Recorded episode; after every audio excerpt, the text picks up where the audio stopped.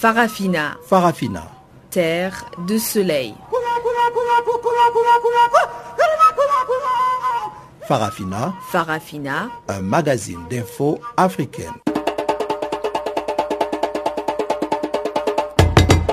Présentation Guillaume Cabissoso. Mesdames, Mesdemoiselles et Messieurs, bonjour à tous et surtout bienvenue sur Canal Afrique, la voix de la renaissance africaine qui émet d'Auckland Park en Afrique du Sud. Adrienne Kenny assure la réalisation de cette édition d'information dont voici sans plus tarder les grandes lignes. Fin du dialogue politique en Guinée, pouvoir et opposition se sont accordés sur plusieurs points dont la tenue des prochaines communales et des locales ainsi que sur la réforme de la Commission électorale nationale indépendante. Poursuite de la tournée d'Angela Merkel en Afrique, la chancelière allemande se trouve en Éthiopie après l'étape du Niger lundi. Retour progressif au calme dans le quartier PK5 de Bangui après des troubles liés à l'assassinat d'un commandant de l'armée. Voilà donc pour les grands titres. Je vous retrouve tout juste après le bulletin d'information de Pamela Kumba pour la suite de ces magazines des actualités. Bonjour Pamela.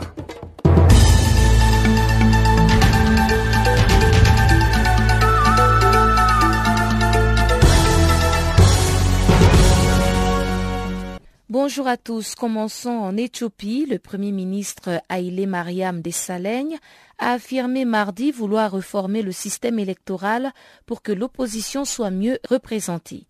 Le Premier ministre s'exprimait ainsi lors d'une conférence de presse conjointe avec la chancelière allemande Angela Merkel à Addis Abeba, la capitale éthiopienne. Haïlé Mariam Dessalegn a évoqué un processus de démocratisation afin de répondre au mouvement de contestation antigouvernementale qui secoue actuellement son pays. Pour la première fois depuis l'arrivée au pouvoir de l'EPRDF à la chute du régime militaro-marxiste du DERG, le Parlement ne compte aucun député indépendant ou membre de l'opposition. Et selon une source diplomatique rapportée par les médias internationaux, Angela Merkel a refusé de s'exprimer devant le Parlement éthiopien pour ne pas donner l'impression de soutenir une chambre monolithique.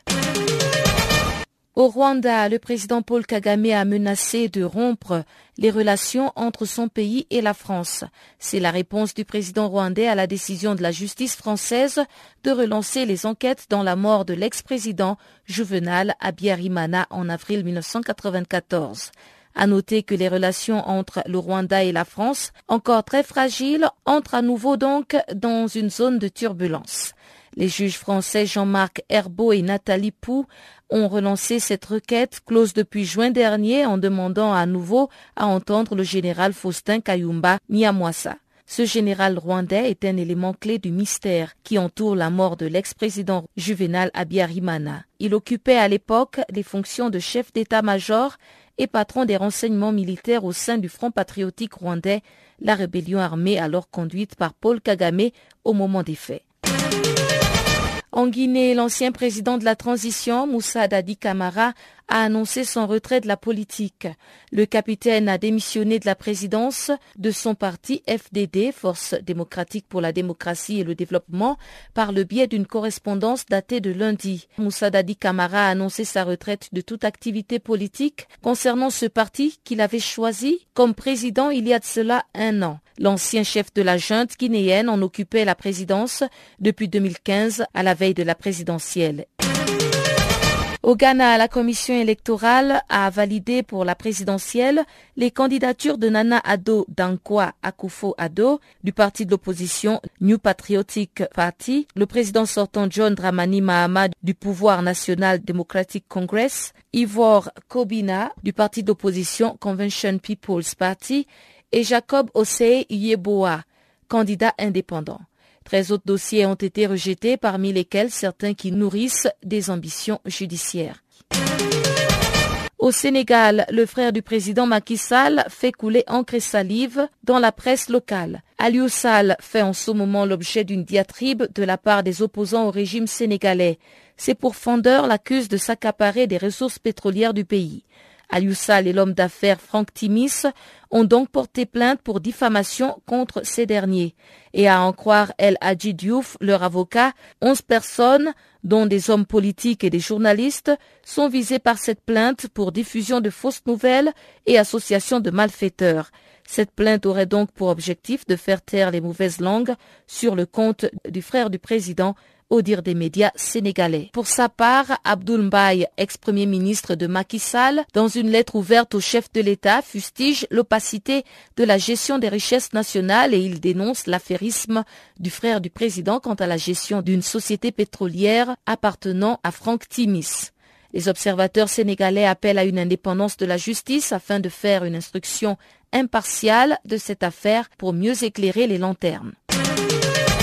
Et on termine avec cette nouvelle qui nous vient de la haie. Ouverture ce mardi à la Cour pénale internationale des premières audiences publiques sur d'éventuelles indemnisations pour les victimes de crimes de guerre en République démocratique du Congo. Ces audiences permettront aux juges de la Chambre de première instance de déterminer la somme d'argent à donner aux anciens enfants soldats recrutés par le chef de milice Thomas Lubanga dans l'Est de la République démocratique du Congo en 2002 et 2003. Un million d'euros a été alloué au dossier par le Fonds au profit des victimes, un organe indépendant mis en place par le traité fondateur de la CPI, le statut de Rome.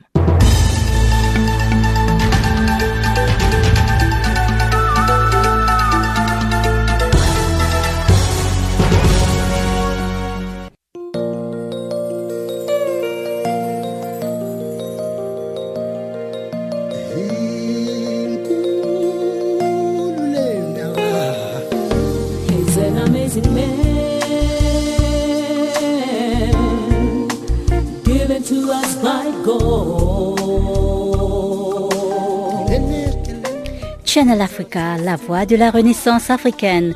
Écrivez-nous sur notre page Facebook Channel Africa. Faites-nous des tweets French Farafina ou bien Channel Africa 1.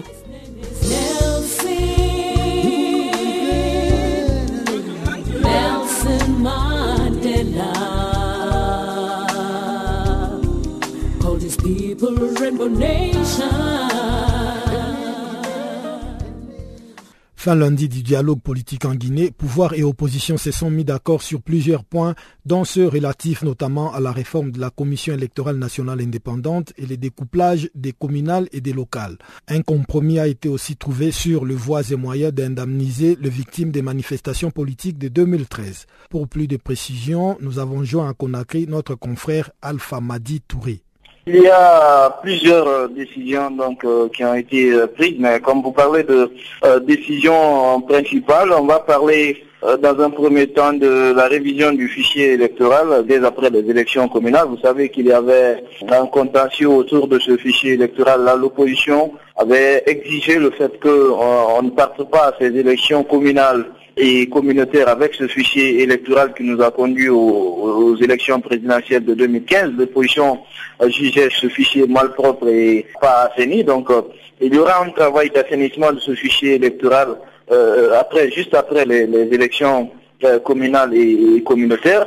Il y a eu également l'obtention de la libération des personnes détenues à l'occasion des marches politiques vous savez qu'il y a eu des manifestations politiques euh, en 2015, euh, avant les élections euh, présidentielles. Beaucoup de militants de l'opposition avaient été arrêtés et, détenus en prison. Jusque-là, pour la majorité, la justice n'a pas été faite.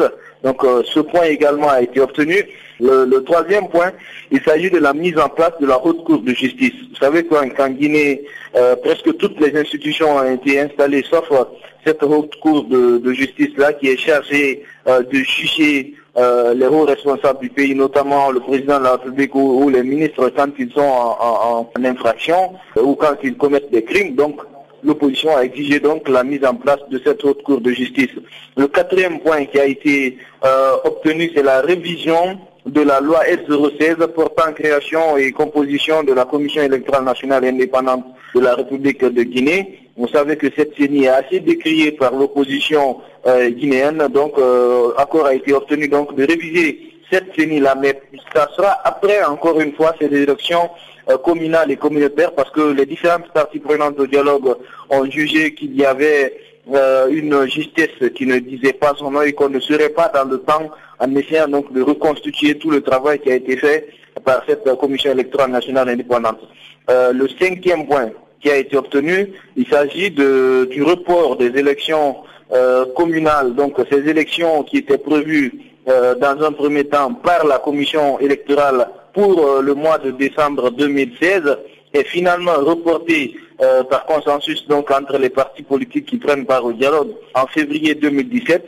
Le dernier point qui a été obtenu. Il s'agit de l'indemnisation des victimes des pillages. Euh, vous savez qu'il y a eu des pillages euh, des différentes boutiques, notamment au grand marché de Conakry qui se fait appeler le marché Madina. Beaucoup de boutiques ont été caillassées et vandalisées. Le gouvernement donc euh, et les partis politiques sont engagés à, indemniser ces victimes, mais à condition que la justice fasse un travail en amont pour déterminer qui a été victime de quoi et qui sont les auteurs finalement, on décidera donc d'indemniser de, les Donc ce sont principalement ces six points qui ont été euh, obtenus lors euh, du dialogue politique interguinéen qui a pris fin hier euh, à Conakry. Et Alpha Madi Touré, et comment s'assurer de l'application de toutes ces décisions qui ont été arrêtées? Est-ce qu'il y a un mécanisme de suivi de décisions issues de ce dialogue? Il y a deux mécanismes, euh, si on peut qualifier comme ça, parce que le premier mécanisme, c'est qu'il y a un comité de suivi qui a été mis en place, euh, euh, composé des partis politiques de la mouvance représentés par trois personnes physiques et les partis politiques de l'opposition représentés par trois personnes physiques qui vont composer donc ce comité de suivi pour nous permettre euh, l'applicabilité de ces différents accords. Le deuxième point, vous savez que tout cet accord découle de la rencontre entre le président de la République et le chef de file de l'opposition. Donc, euh, Alpha Condé est censé, dans les prochaines heures ou dans les prochains jours, rencontrer toute la classe politique, tous ceux qui ont pris part à ce dialogue pour une signature solennelle de, des accords obtenus. Et euh, moi, je crois que donc ces deux engagements pourront en tout cas euh, donner une certaine garantie à l'opposition guinéenne qui considère être berné depuis un premier temps. Parce que faut rappeler quand même qu'on est au, cinquième dialogue politique en Guinée. Mais au sein même de l'opposition, il y a deux défections. D'abord, l'avant-dernier jour de la fin du dialogue, il y a le leader du bloc libéral, Faya Milimono, qui a abandonné la salle de dialogue. Il disait euh, que les représentants de l'opposition n'étaient pas en train de défendre ce qu'ils avaient conclu au cours de leur réunion de la veille. Il y a un deuxième leader euh, sur une radio locale aujourd'hui qui a déclaré ne pas être d'accord avec les conclusions qui ont été obtenues au cours de ce dialogue. Il s'agit euh, donc du président du bloc de l'opposition constructive. Donc il faut dire qu'il y a une démobilisation au sein de l'opposition guinéenne.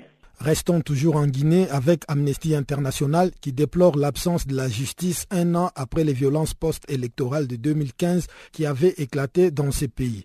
Dans un communiqué de presse conjoint, Human Rights Watch et Amnesty International exhortent les autorités guinéennes à prendre des mesures concrètes afin que justice soit rendue aux victimes et aux familles des différentes victimes de la crise durant la période de l'élection de 2015. Pour nous en parler, nous avons joint François Patuel, chercheur sur l'Afrique de l'Ouest à Amnesty International Donc, nous avons euh, aujourd'hui Amnesty International et Human Rights Watch publié un communiqué appelant euh, les autorités guinéennes à s'assurer qu'il y ait des engagements clairs et concrets et immédiats qui soient pris pour qu'il y ait des enquêtes dans le cadre des violations et abus des droits de l'homme qui se sont passés lors de l'élection présidentielle de 2015.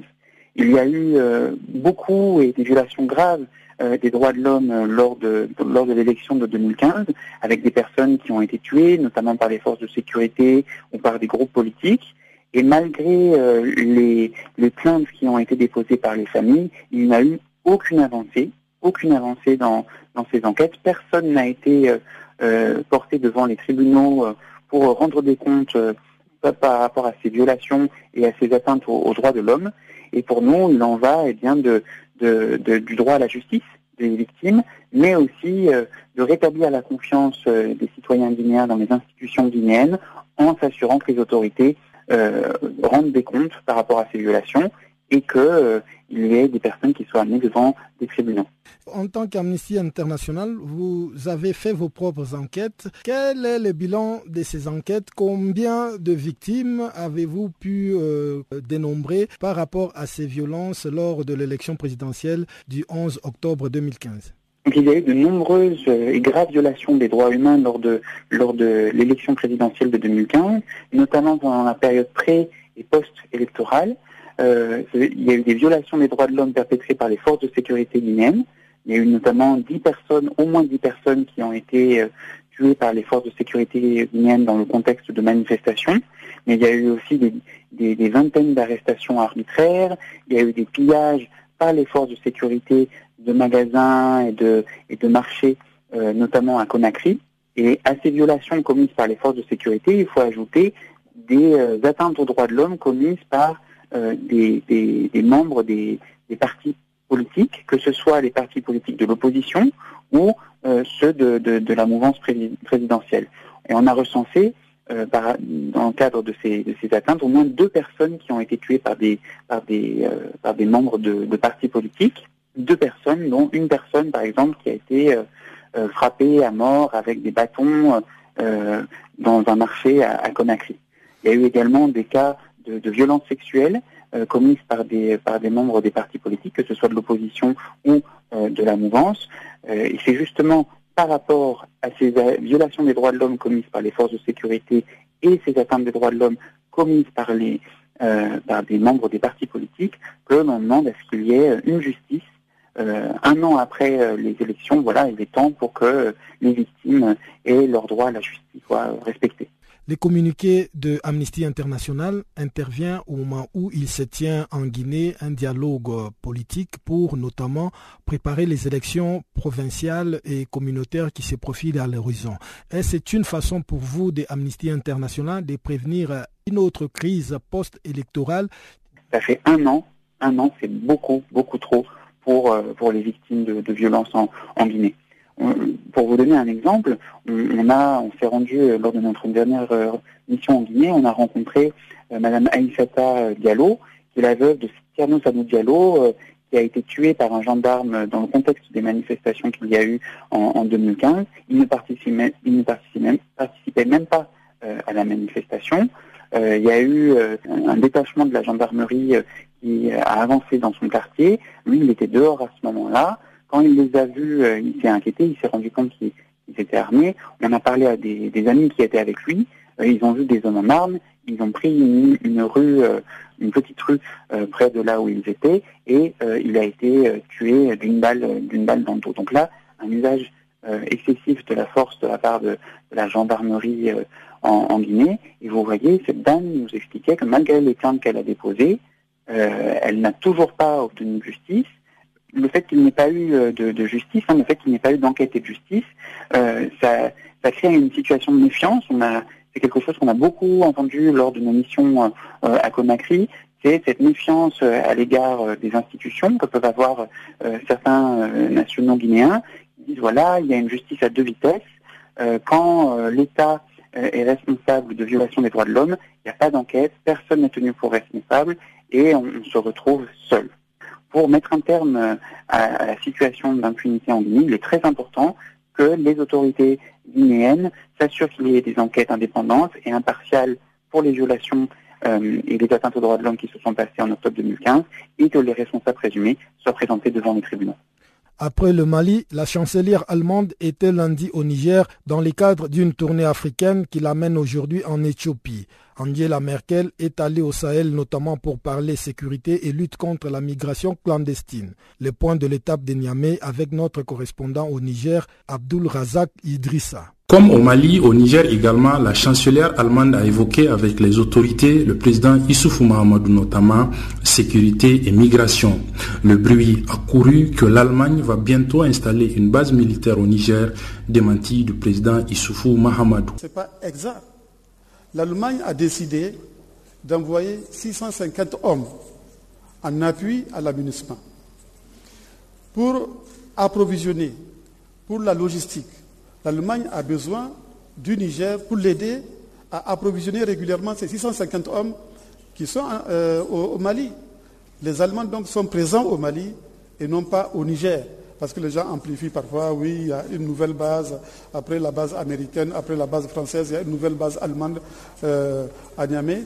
Il y a un centre logistique à Niamey pour soutenir les 650 soldats allemands qui sont présents dans l'aménagement au Mali. Le président nigérien a rappelé à la chancelière allemande ce qu'il a toujours prôné sur la situation au Mali voisin, à savoir le renforcement de la mission de l'aménagement pour être offensive. Sur la question des migrations, Issoufou Mahamadou a demandé un soutien plus massif de l'Union européenne. Les besoins des pays euh, d'origine des migrants et des pays de transit comme le Niger sont sans commune mesure avec euh, ce montant euh, arrêté par l'Union européenne au niveau du fonds fiduciaire. Euh, si je prends l'exemple, rien que le Niger, dans ses propositions qu'il fait, dans son plan d'action qu'il fait dans le cadre de la lutte contre la migration, les besoins du Niger s'élèvent à 1 milliard d'euros. Rien que le Niger. C'est 1 milliard d'euros qu'il nous faut. Alors, si vous ajoutez aux besoins du Niger les besoins des autres pays de transit des migrants ou les besoins des autres pays d'origine des migrations, vous voyez bien que 1,8 milliard d'euros, c'est loin d'être suffisant. Il faut donc euh, un soutien plus massif à nos pays. Avant de s'envoler pour l'Éthiopie, la chancelière allemande a visité un centre de transit de migrants installé à Niamey par l'Organisation internationale pour les migrations. Abdullah Razak Idrissa à Niamey pour Channel Africa. En Centrafrique, c'est le retour au calme dans les quartiers kilomètres 5 de Bangui, la capitale. Aucun crépitement d'armes n'a été entendu et la tension qui régnait après l'assassinat du commandant des forces armées Marcel Mombeka est retombée. L'analyste politique David Gaissona pense qu'il s'agit d'un calme temporaire car son pays est tombé dans un cercle vicieux qui veut maintenir le pays dans la déstabilisation. On est dans un cycle un peu vicieux. Il y a des mains invisibles. Bon, les gens sont des Français. Euh, on dit à des petits gars là, euh, allez faire tel sale boulot, et puis ils vont le faire. C'est pas aussi crapuleux qu'on veut le faire comme. Comme on a commencé à, à former 500 militaires, ils ont commencé des entraînements avec des armes, eh ben, on va prendre un officier, on tue, eh ben, ceux qui ont déjà les armes, on connaît leur état d'esprit. Ils vont se ruer vers le kilomètre 5 pour aller brûler. On dit, ben voilà, on ne peut plus faire euh, les traités, on ne peut plus continuer à faire, on arrête tout. S'arrange qui S'arrange des petits sergents, des petits caporaux qui viennent de ces pays-là, qui viennent de 5 millions, de 10 millions, de 15 millions et qui sont là, qui passent leur temps à la prostitution et, à être dans les bars et les restaurants. Voilà, l'administration à quoi ici gars, ils gagnent euh, énormément d'argent, mais dès qu'il y a un, un, premier coup de fil, ils sont dans leur euh, confession avec les barbelés, ils sont dans leur char. Je ne sais pas pourquoi il y a 15 000 hommes. 15 000 hommes, vous ne pouvez pas boucler le kilomètre 5 et prendre les hommes. L'hélicoptère là est bourré de matériel pour détecter les métros. Oui, mais qu'est-ce que vous proposez? Vous mobilisez les gens, vous mettez dans chaque réel, surtout que le kilomètre 5 est plus ou moins organisé. Il y a des réels. Bouclez les réels, bouclez le bout, bouclez on fout maison par maison. On fait des détecteurs. Les gars n'ont pas mis tout dans la maison. Ils ont planté dans le puits, ils ont planté sous l'arbre, sous les manguiers.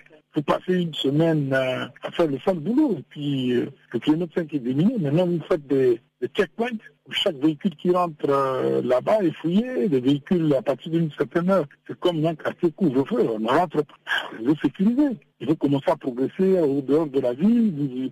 Vous, prenez 200 hommes vous allez à d'endroit, vous dites que non, vous venez pour euh, nettoyer, et vous nettoyez. Puis après, vous prenez une position ici, vous gardez, vous allez à Bambari, vous prenez la position de Bambari, eh ben, ça veut dire que vous avez déjà les deux nœuds euh, qui sautent. Et après, vous boostez, quand, pendant ce temps-là, vous avez 500 autres gars qui sont formés, ça vous fait un effectif d'un régiment, eh ben, vous demandez maintenant à ce que les gens arrivent à la frontière. Ils arrivent à la frontière du Tchad, vous demandez aux Tchadiens, écoutez, manifester votre bonne foi, comme parachute les gens par la frontière tchadienne et qui descendent. Vous prenez les gens en été, vous militaires. Un pays, ça comme ça. Les Soudanais, bon, vous vous attendez, il y a la plupart qui qu'on envoie 50 tonnes, 30 tonnes. Non, c'est 200, 300, 400, 500. Vous envoyez là-bas, bloquent la frontière, les gars n'ont pas le temps d'aller chercher des armes contre les diamants, et puis vous progressez, vous nettoyez.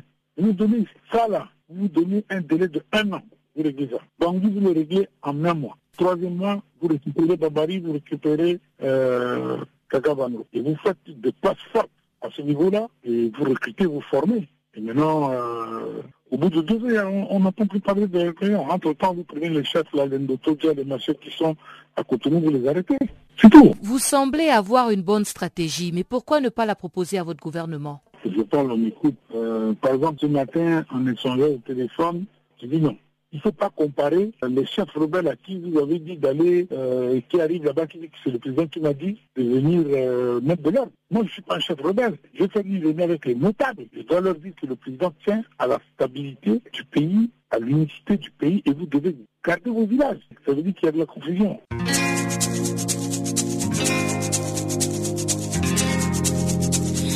Vous écoutez Farafina un programme en français sur Canal Afrique émettant de Johannesburg.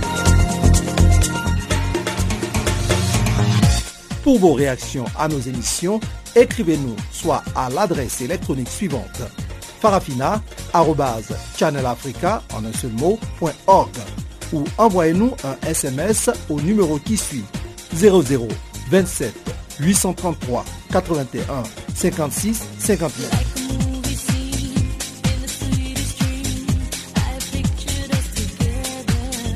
Notre adresse électronique farafina.channelafrica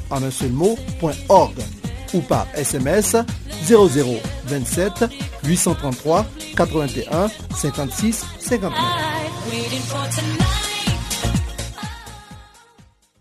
Chers auditeurs, je vous rappelle que vous êtes à l'écoute de Farafina, votre magazine des actualités en langue française. Je vous propose à présent de suivre le bulletin économique que nous présente Chanceline Louraquois.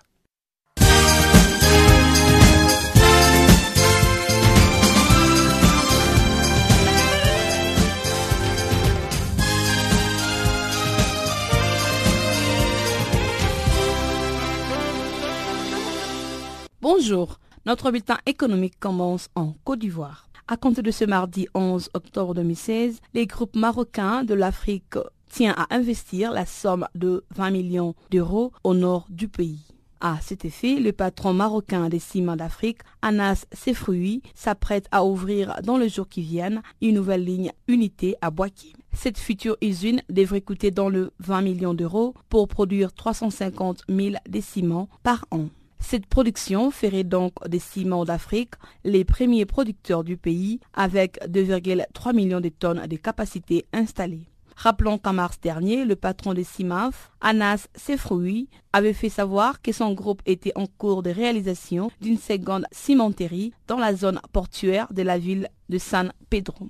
Cette seconde cimenterie était pour un investissement de près de 35 milliards de francs CFA, soit 53,36 millions d'euros. Signalons que le cimentier marocain est présent au Burkina Faso, au Gabon, au Guinée, au Ghana et au Cameroun. En Centrafrique, l'État tente de relancer ce mardi l'économie grâce à l'aide du microcrédit. D'après l'Agence centrafricaine de la formation professionnelle et de l'emploi, les taux de chômage chez les jeunes seraient supérieurs à 80%. Pour stimuler l'offre, les gouvernements entendent donc soutenir le petit patron et le jeune qui souhaitent lancer leur entreprise. À noter qu'avant de percevoir l'argent, un microcrédit, une formation est obligatoire. Les gouvernements précisent qu'ils démarrent par une formation qui dure trois semaines. À l'issue de trois semaines, le candidat serait en mesure d'élaborer son plan d'affaires et ces plans d'affaires va être soumis aux partenaires. Ensuite, les envoyer en stage d'immersion en entreprise pour leur permettre de le maîtriser. La Banque africaine de développement a approuvé le lundi un prêt de 310 millions de dollars à EcoBank.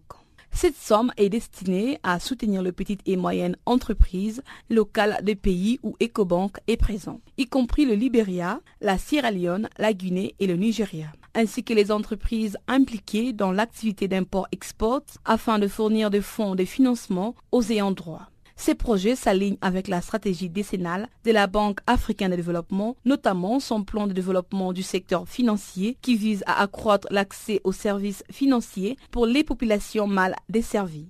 D'après la Banque africaine de développement, les projets permettra de répondre à la demande du marché essentiel pour le financement du commerce et de la liquidité du dollar en soutenant les secteurs économiques vitaux tels que l'agro-industrie, la chimie, la construction, l'ingénierie, la transformation des aliments, la fabrication et les exportations non traditionnelles. En somme, cet appui financier favorisera les développements du secteur financier, une plateforme pour soutenir le financement du commerce régional et les soutiens des projets d'infrastructure à moyen et long terme à améliorer les soutiens aux entreprises locales dont les activités sont limitées en Afrique subsaharienne.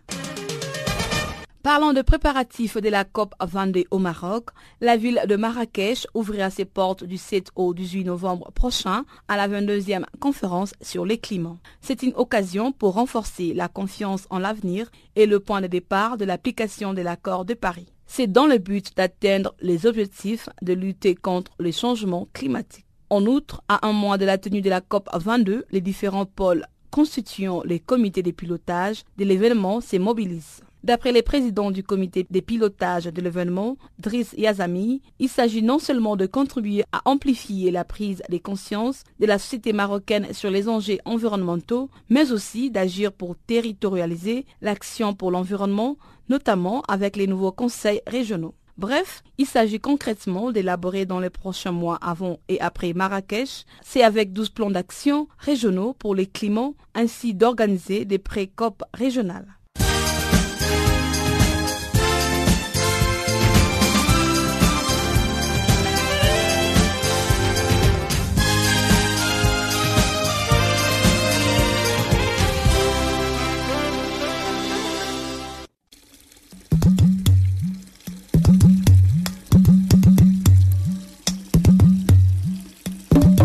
Vous écoutez Channel Africa à la radio et sur internet www.channelafrica.org.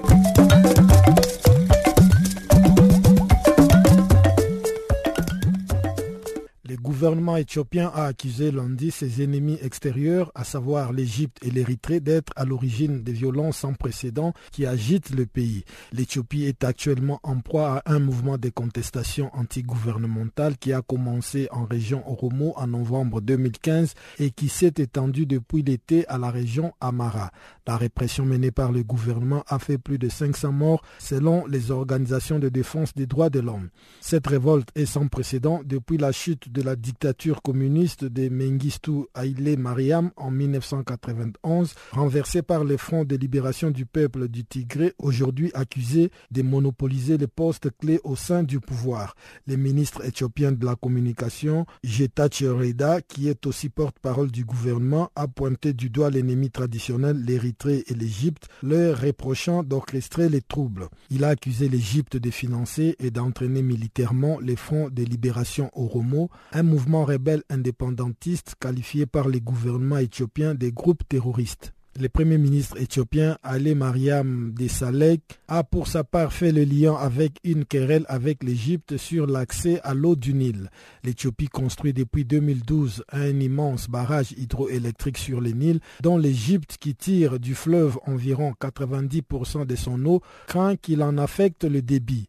Le ministère égyptien des Affaires étrangères a réagi en affirmant le respect absolu de son pays pour la souveraineté de l'Éthiopie. Les ministres de la communication éthiopien s'en est également pris à l'Érythrée qui a obtenu son indépendance de l'Éthiopie en 1991 après trois décennies de guerre. Une nouvelle guerre les a opposés de 1998 à 2000. Depuis, les deux voisins s'accusent mutuellement des tentatives de déstabilisation en soutenant des mouvements rebelles. Les autorités éthiopiennes n'ont toutefois divulgué aucun élément permettant d'accréditer leurs accusations qui pourraient n'être qu'une tentative de diversion, le mouvement de contestation apparaissant essentiellement spontané et surtout structuré sur les réseaux sociaux. Les violences ont redoublé la semaine passée après la mort d'au moins 55 personnes selon les bilans officiels lors du festival religieux Oromo Irecha à Bishoftu. Le drame a été provoqué par une bousculade déclenchée par des tirs de gaz lacrymogènes de la part de la police. Les manifestations de la semaine écoulée qui ont visé des intérêts étrangers et des bâtiments publics jusqu'en périphérie d'Addis Abeba ont poussé les gouvernements à décréter dimanche l'état d'urgence pour six mois un état d'urgence justifié, selon les gouvernements, par son souci de rétablir et restaurer l'ordre public face aux menaces auxquelles est confronté le pays. Le gouvernement éthiopien a évoqué la possibilité que certaines concessions soient faites aux manifestants, promettant d'élargir l'espace politique et faisant allusion à un possible remaniement ministériel. Mais nombre d'observateurs voient plutôt à travers les mesures du gouvernement un durcissement du régime. Des experts du Haut Commissariat de l'ONU aux droits de l'homme ont demandé lundi à l'Éthiopie d'autoriser une commission internationale indépendante à enquêter sur les allégations de recours systématiques aux violences contre les manifestants.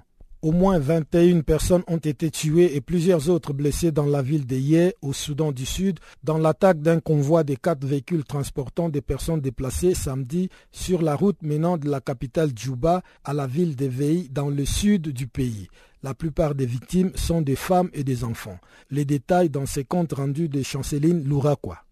Un camion transportant des civils déplacés en raison des combats dans le nord du pays et devant être relocalisés à Yei, à 150 km au sud-ouest de Djouba, est tombé dans une embuscade, a déclaré Domina Kwakgok, porte-parole adjoint de la police sud-soudanaise, précisant que la plupart des victimes étaient des femmes et des enfants. Selon des médias locaux, le gouvernement du président Salva Kiir a rejeté la responsabilité de cette attaque sur les troupes rebelles loyales à l'ex-vice-président et rival de Salva Kiir, Riek Machar.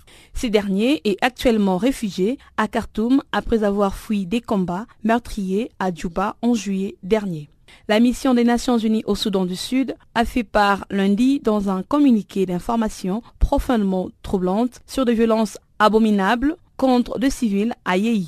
La MINUS est extrêmement préoccupée par la détérioration continue de la situation sécuritaire à Yei où la mission se voit toujours refuser Dans un incident séparé, trois bus des passagers reliant Juba à l'Ouganda ont été attaqués lundi par des inconnus armés, a ajouté Kwakgok, précisant qu'aucun des passagers n'avait été blessé. Les porte-parole de la police ougandaise a confirmé l'attaque lundi, mais a indiqué que plusieurs passagers avaient été enlevés sans pouvoir en déterminer les nombres exacts. Ces dernières violences mettent en lumière à quel point la situation est volatile au Soudan du Sud, où la guerre civile qui a éclaté en décembre 2013 a fait des dizaines de milliers de morts, déplacés 2,5 millions de civils et provoqué une grave crise humanitaire. Un accord de paix signé en août 2015 avait fait naître des timides espoirs de pacification du pays qui a accédé à l'indépendance en 2011 et fin avril 2016, Machar était revenu à Djouba en tant que vice-président pour former un gouvernement d'union nationale avec le président Salva Kiir mais la capitale a été le théâtre des violents affrontements début juillet entre les forces du président Salva Kiir et celles de l'ex-vice-président Riek Machar qui ont fait des centaines de morts et plus de 70 000 réfugiés. Les violences se poursuivent dans plusieurs régions.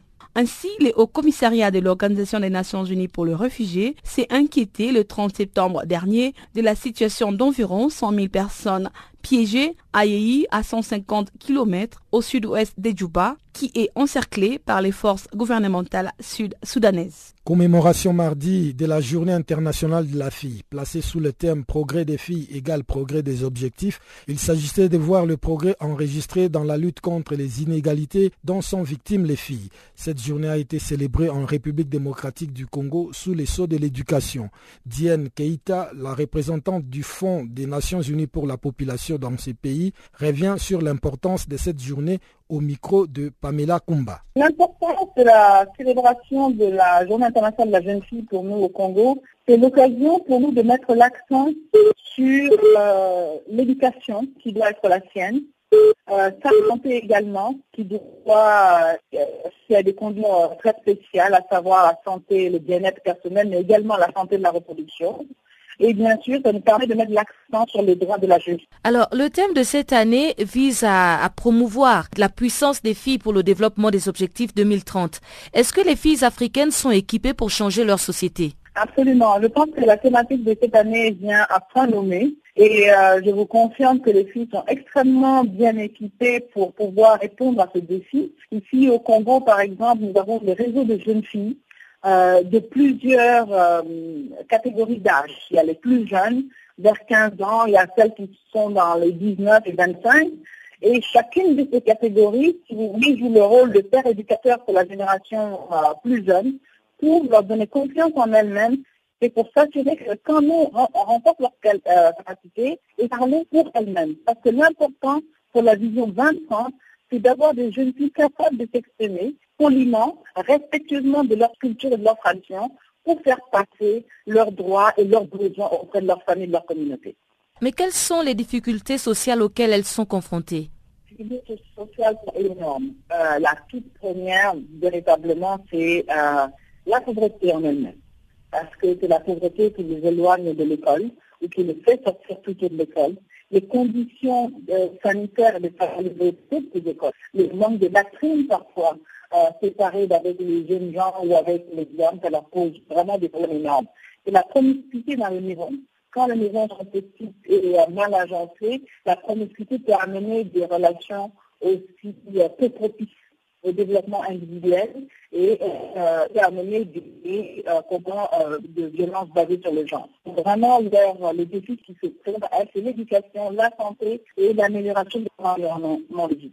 Mais quelles sont les stratégies que la société peut mettre en place ainsi que les partenaires au développement dont euh, l'UNFPA peuvent mettre en place afin de pouvoir promouvoir une meilleure prise en compte du statut de la jeune fille dans la société africaine? Euh, Je vois cela sous euh, trois angles différents. Pour ce qui est de, des autorités politiques du pays, de l'État, parce qu'ils sont quand même les premiers responsables de la population, c'est de s'assurer que les lois adéquates et les droits le respect des droits de la jeune fille et des textes qui les protègent. Je pense que c'est extrêmement, important, des textes qui les protègent, notamment contre le mariage précoce. C'est encore c'est important. L'autre chose, c'est euh, nous, les partenaires qui accompagnent, tels que je connais pour la population, nous nous assurons d'accompagner la jeune fille et leur environnement pour nous assurer que leurs droits soient respectés. De deux, qu'on mette à leur disposition tous les moyens possibles que leur intégrité physique euh, soit également respectée. Là, je parle de family planning. Là, je parle de tous les produits de la santé et de la reproduction pour éviter qu'elles ne tombent en, grossesse et qu'elles soient conscientes des dangers qui les viennent. Ça, je pense que c'est important. Et la troisième euh, possibilité pour appuyer les jeunes filles, c'est leur communauté. Et ça, c'est vraiment le plus important. C'est pour ça qu'on a besoin qu'elles-mêmes soient renforcées pour qu'elles puissent parler. Elles sont elles-mêmes agents de changement de leur communauté. C'est extrêmement important de leur faire savoir. Il est plus facile pour les jeunes de venir, dans leur communauté, d'aider à changer progressivement. Donc, quand on agit sur ce respect, les partenaires compagnons, la jeune fille euh, euh, et la communauté, a un résultat. Mais on constate beaucoup d'inégalités euh, dans les opportunités entre les filles et les garçons. Alors, qu'est-ce qui peut être fait afin de pouvoir assurer une égalité de chance pour tous? Ce qui est de l'inégalité de chance entre les garçons et les filles, c'est une question qui, qui perdure. cela va s'enduire. Mais en RDC, il faut reconnaître qu'il euh, y a des efforts qui ont été faits au niveau national pour qu'il y ait euh, véritablement un renforcement de l'accès à l'éducation des jeunes filles. Donc cela est euh, particulièrement fait, donc c'est une discrimination positive, c'est sans dire, mais également pendant cette discrimination positive, il faut leur, leur, mettre à disposition à ces jeunes filles les moyens de rester à l'école. Et pour qu'elles puissent rester à l'école, il faut travailler avec les familles et leurs communautés pour qu'elles comptent c'est pour les mariés, soit pour le travail champ, ou soit pour aider simplement la maman à la maison. Ça, c'est la première chose. Donc, ce que le gouvernement fait, très important de la discrimination, c'est véritablement à tous les niveaux. Et pour pouvoir aider la jeune fille, on travaille sur la maman également, pour qu'elle ne paye pas de répéter ce qu'elle-même a vécu un peu plus tôt, pour qu'elle laisse elle donne les mêmes chances à sa fille et à son garçon. Et ça, c'est extrêmement important. Ça commence à répliquer ce qu'on a vécu dans son propre passé. Passage de l'ouragan Mathieu en Haïti, le rétablissement partiel de certains axes routiers et des réseaux de télécommunications a permis de faire parvenir au compte-gouttes l'aide dans le sud du pays. Selon les dernières estimations, près de 2 millions de personnes ont été affectées par l'ouragan et plus d'un million de personnes ont besoin d'une assistance humanitaire immédiate. D'où l'appel des fonds lancé lundi à Genève pour un montant d'au moins 120 millions de dollars. Les précisions d'Enzo Di Taranto, responsable de l'OCHA, le bureau de la coordination des affaires humanitaires de l'ONU en Haïti, dont les propos ont été recueillis par Jérôme Longuet. On est en pleine phase d'évaluation des dégâts et des victimes produites par euh, l'ouragan Mathieu. Finalement, on a pu avancer parce que les réseaux de télécommunications ainsi que euh, les routes ont été réparées. Donc euh, les équipes d'évaluation au niveau euh, militaire, technique et humanitaire ont pu se positionner dans les communautés affectées et parler avec les communautés et les partenaires locaux et les autorités locales et donc avoir une idée plus précise des dégâts, des besoins humanitaires ainsi que des euh, requériments financiers pour euh, la réponse humanitaire. Donc jusqu'à présent, même si les chiffres ne sont pas encore définitifs, on a pu constater qu'environ 2 millions de personnes ont été euh, touchées par les effets de l'ouragan et plus d'un million de personnes sont en besoin d'assistance humanitaire immédiate. Aujourd'hui, on lance à Genève un appel humanitaire d'urgence pour environ un peu moins de 200 millions de dollars pour la réponse immédiate aux populations et aux territoires affectés par l'ouragan. Dans plusieurs secteurs d'assistance humanitaire tels que les logements, la santé bien sûr, et l'assistance en termes de nourriture et d'eau et de médicaments, ainsi que des activités immédiates pour rétablir euh, les réseaux hospitaliers et euh, éducatifs. Donc aujourd'hui, on lance euh, cet appel à Genève et on attend la réponse solidaire de la communauté internationale pour que le système des Nations Unies, sous la coordination du Bureau du coordonnateur humanitaire de la MINUSTA, et de OCHA puisse fournir une assistance efficace aux populations affectées par euh, l'ouragan.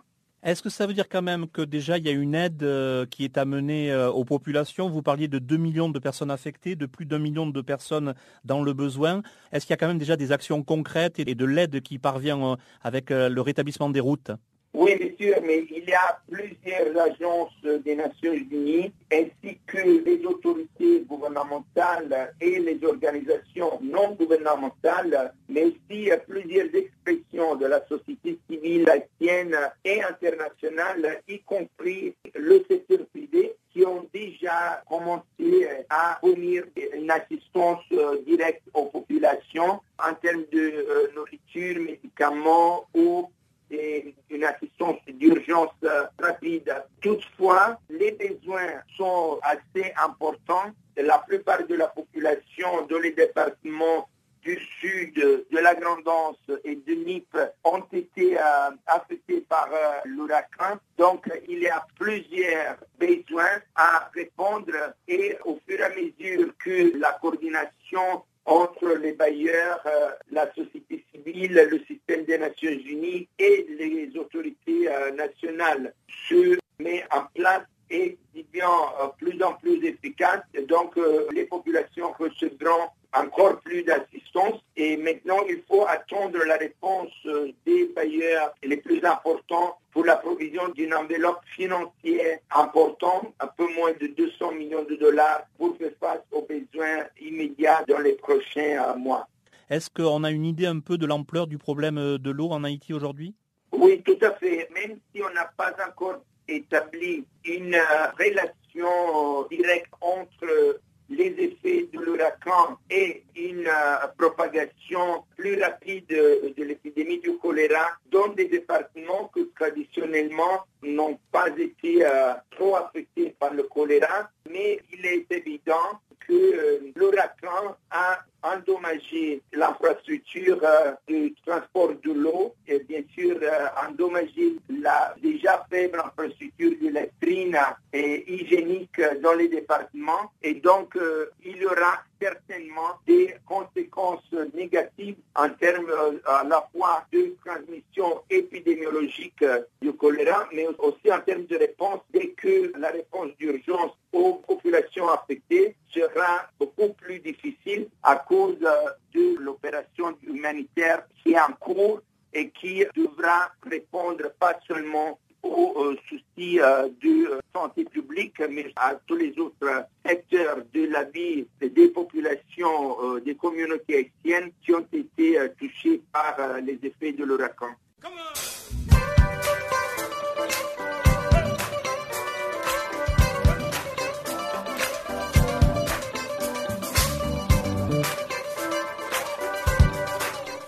Farafina votre rendez-vous hebdomadaire sur Channel Africa, la radio panafricaine. Farafina, votre programme des actualités en langue française sur Channel Africa.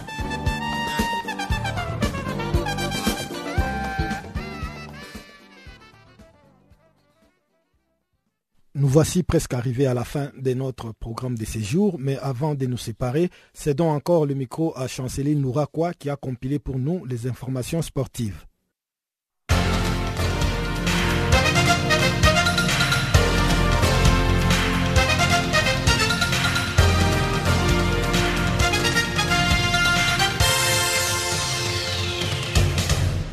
Bonjour, nous ouvrons notre bulletin des sports avec un match canton pour les groupes A des de la Coupe du Monde 2018. La France a battu le Pays-Bas le lundi à l'Amsterdam Arena sur le sol hollandais. Au score, un but à zéro. Dès les premières minutes, les Français imposent leur jeu chez les Néerlandais qui n'arrivent pas à construire leurs actions offensives. À la 30e minute, Paul Pogba a récupéré les ballons dans le milieu de terrain hollandais et a décidé de frapper le pied droit. La France s'impose à l'extérieur et maintient la première place du groupe qu'elle partage cette fois-ci avec la Suède 7 points. Le Pays-Bas tombe à la troisième position avec 4 unités.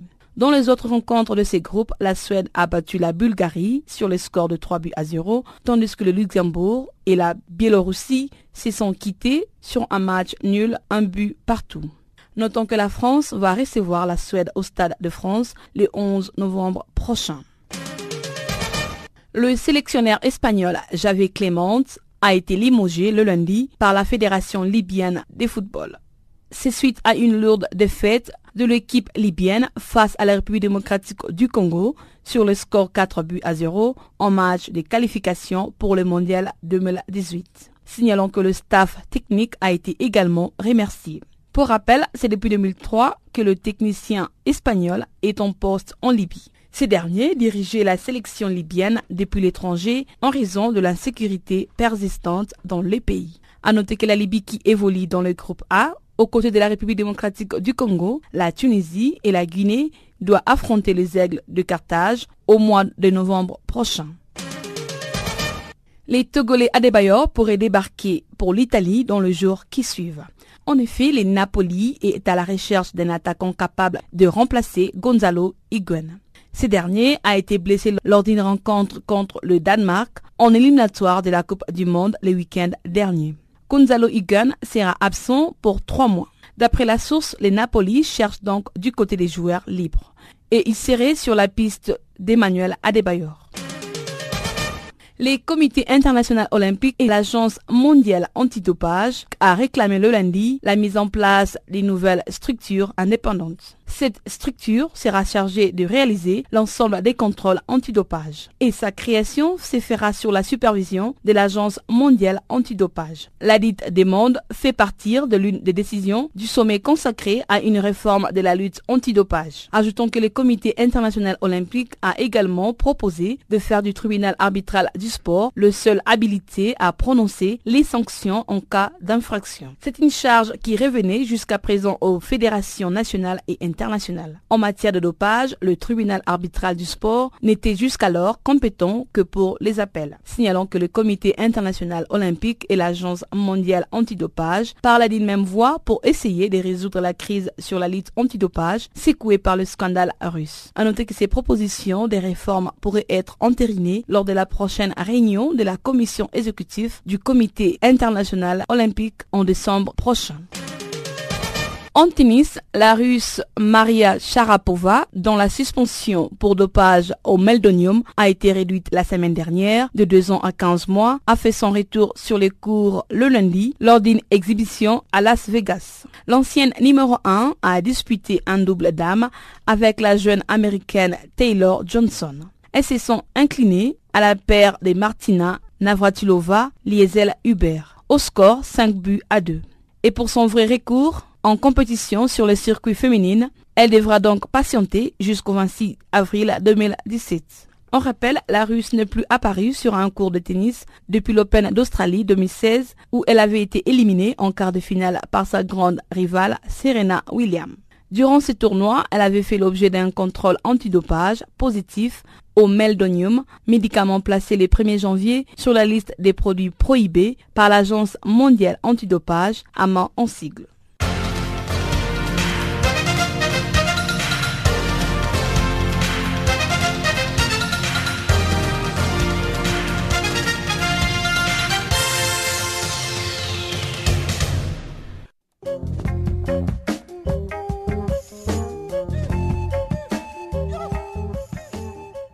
Ainsi s'achève, mesdames, mesdemoiselles et messieurs, cette édition du magazine des actualités sur Canal Afrique. Mesdames, mesdemoiselles et messieurs, merci de votre aimable fidélité. Le prochain rendez-vous est pris pour demain, même heure, même fréquence. Au revoir.